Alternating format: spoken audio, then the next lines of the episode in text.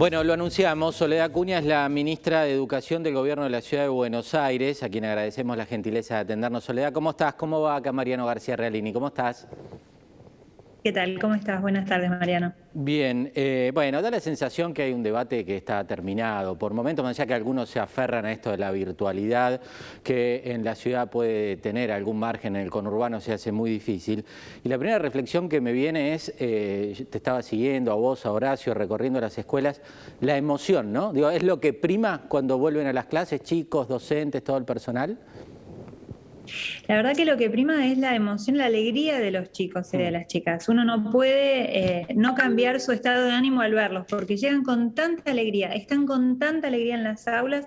De hecho, algo que resaltan mucho los docentes es, primero, cómo cumplen ellos el protocolo, el barbijo, el distanciamiento. Los chicos se ocupan en serio de cumplir las normas nuevas para transitar la escuela. Mm. Y lo segundo, que están con mucha más concentración, como aprovechando cada minuto que están en el aula con sus compañeros para disfrutarlo, pero para también para aprender. Y yo espero que no haya atrás de eso algo de temor a que se lo podamos volver a sacar, ¿no? Esta cosa medio de reacción de si nos portamos mal podemos volver a perder este espacio. Espero que los chicos no tengan eso en su inconsciente de los mensajes que los adultos les estamos mandando, porque la verdad que disfrutan y aprenden de verdad. Hay una diferencia enorme en lo que hemos estado pudiendo comprobar en estos tres meses de presencialidad respecto a lo que pasó el año pasado, pese al esfuerzo enorme de docentes y de chicos para, para aprender, este año realmente están aprendiendo de forma presencial, entre pares, con sus docentes. Es una diferencia enorme lo que pasa en el aula con lo que pasa de forma remota. No, no, no solo con esa discusión, digo, sino también que no se les meta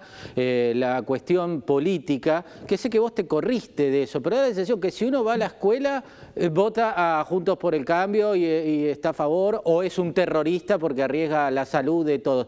Y si no va a la escuela es eh, pseudo progresista y está apoyando a Kisilov.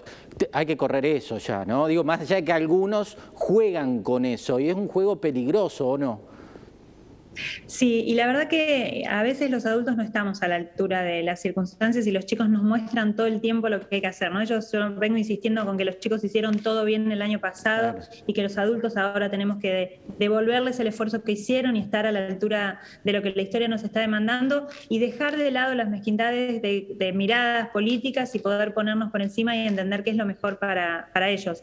Y la verdad que también lo que vimos es en estos últimos meses donde hubo momentos de máxima discusión política, por ejemplo, cuando fue el decreto del presidente que suspendió la presencialidad, que luego nosotros fuimos a la justicia para poder abrir las escuelas. En esos días fue cuando menos familias mandaron a sus hijos a la escuela. Las familias sentían que sus hijos eran prisioneros de una discusión de la que no formaban parte, empezaron a sentir inseguridad de un lugar que les estábamos diciendo que era seguro, pero que algunos otros ponían en duda, y ahí es donde bajó más el presentismo en las escuelas. Entonces, a partir de ahora, lo que decidimos es no confrontar, no continuar mm. las discusiones, tratar de poner el foco y la energía solamente en que los chicos estén en las aulas, estén seguros y además estén aprendiendo lo que tienen que aprender. Eh, si hay un porcentaje en estos tres días de la presencialidad, de cuántos alumnos están yendo en la ciudad que tienen la posibilidad de ir a clases, qué locura, cuando llego la posibilidad de ir a clases y pienso en el conurbano con las necesidades que hay. Pero bueno, la pregunta es otra. Eh, ¿Hay un porcentaje? ¿Cuántos están yendo? ¿Cuál es el porcentaje de presencialidad?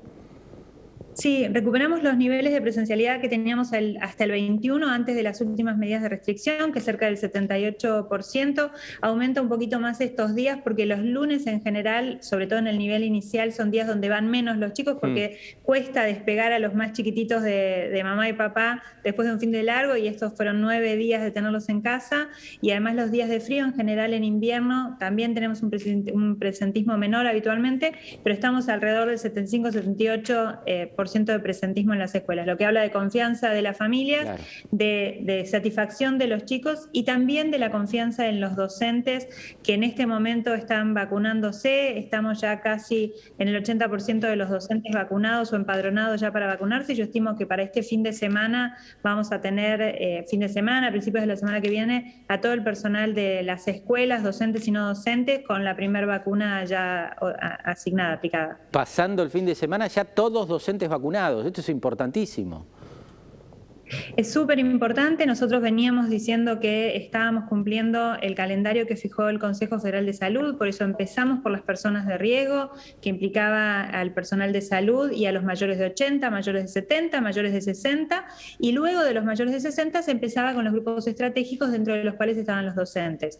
Las vacunas están llegando de forma masiva y eh, con velocidad, con lo cual estamos pudiendo aplicar las casi 33.000 dosis que podemos aplicar por día en la ciudad esa capacidad para aplicar mm. vacunas por día en la ciudad y entonces pudimos avanzar muy rápido con los docentes y el resto de las personas estratégicas. Policías está sucediendo lo mismo, así que para el fin de semana, a principios de la otra, ya todo el personal de docentes y no docentes de escuelas públicas y escuelas privadas ya van a tener al menos una dosis de la vacuna aplicada. Eh, la virtualidad, ¿funciona eh, cuando hay que ir al esquema de virtualidad en la ciudad? Porque dos de cada diez escuelas del Gran Buenos Aires no pudieron implementar clases virtuales, es decir, en dos de cada diez escuelas hay pibes que no estudiaron. ¿Cómo es en la ciudad? Nosotros preferimos hablar de educación remota porque hay varios recursos que se pueden utilizar, no solamente la virtualidad. Nosotros hemos repartido, eh, hasta la semana pasada ya habíamos logrado repartir a todos los chicos de escuelas primarias de gestión estatal cuadernillos con los contenidos priorizados para poder reforzar en casa. Si bien tenemos presencialidad, queremos que sigan reforzando sus aprendizajes para recuperar lo que perdieron el año pasado en casa con sus familias o incluso a contraturno porque la mayoría de las escuelas primarias de la ciudad tenían antes de la pandemia jornada completa hmm. y ahora están en una oferta de jornada simple. Entonces, para poder complementar los aprendizajes, les dimos el material impreso, además de tener los libros de texto todos los chicos de las escuelas públicas. Eh, la virtualidad es un complemento que hemos aprendido que sirve y mucho como complemento, complemento. precisamente, no como única mecanismo. ¿Por qué? Porque no solo se requiere el dispositivo y la conectividad, se requiere también de tener una disciplina, de tener una rutina de tener un espacio. Depende también de las habilidades de los docentes para poder transformar su clase en una clase virtual, porque no es lo mismo estar presencial que hacer lo mismo que haríamos en clase, pero con la computadora. Hmm. Eh, entonces, si bien el problema de conectividad de la ciudad no es tan grande como en, la, en otras jurisdicciones, eh, nosotros hemos otorgado un subsidio que están cobrando ahora los primeros días de junio, todo, cerca de 50.000 chicos de escuelas hmm. públicas, de secundaria.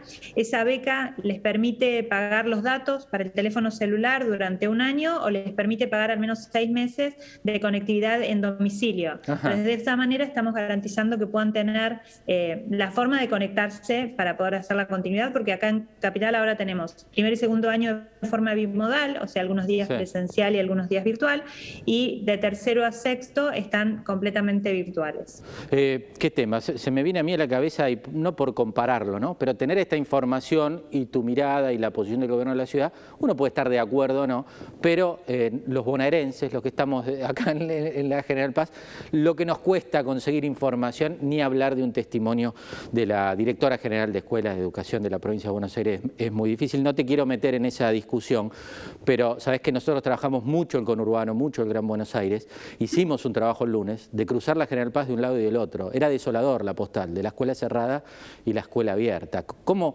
¿Cómo se logra empatar después de eso eh, en oportunidades que tienen los pibes de la ciudad y deficiencias que encontramos en el conurbano?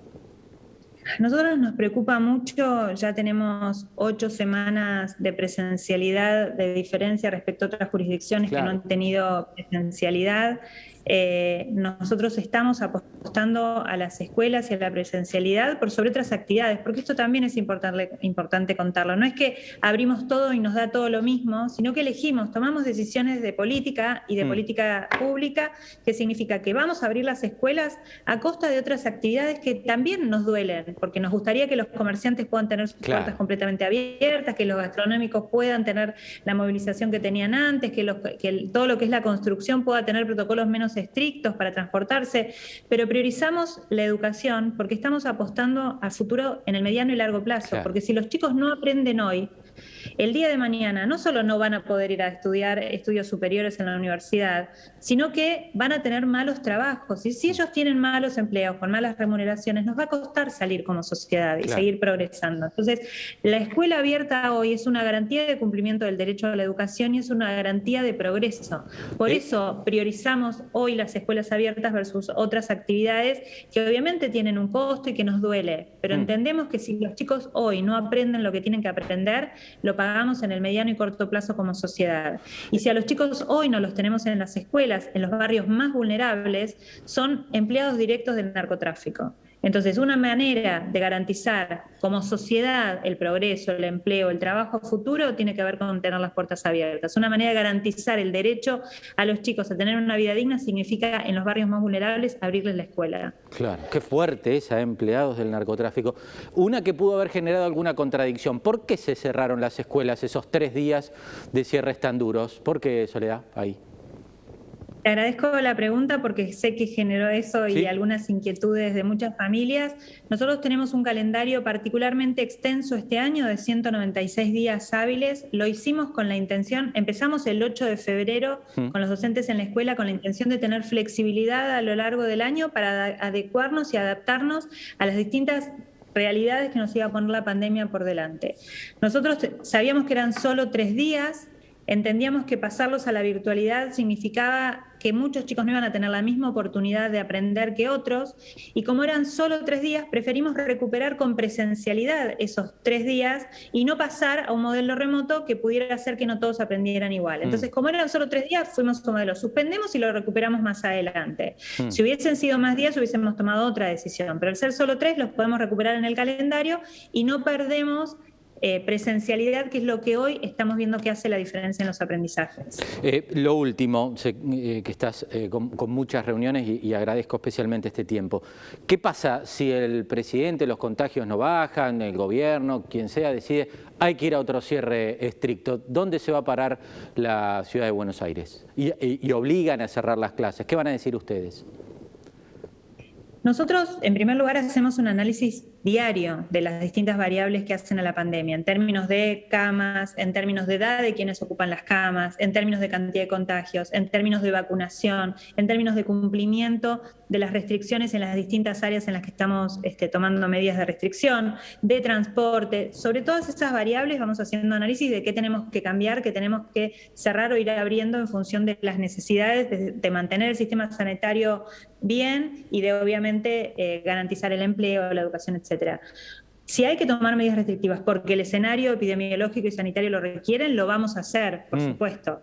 Siempre priorizando que lo último que se cierran son las escuelas y que lo primero que se va a abrir van a ser las aulas. Entonces, con ese criterio vamos a ir tomando las decisiones para adelante, coordinando con Nación como lo venimos haciendo, que la verdad que salvo en el aspecto de educación, en el resto de las áreas nos hemos puesto de acuerdo en todas las medidas. Y creo que podemos seguir trabajando de la misma manera.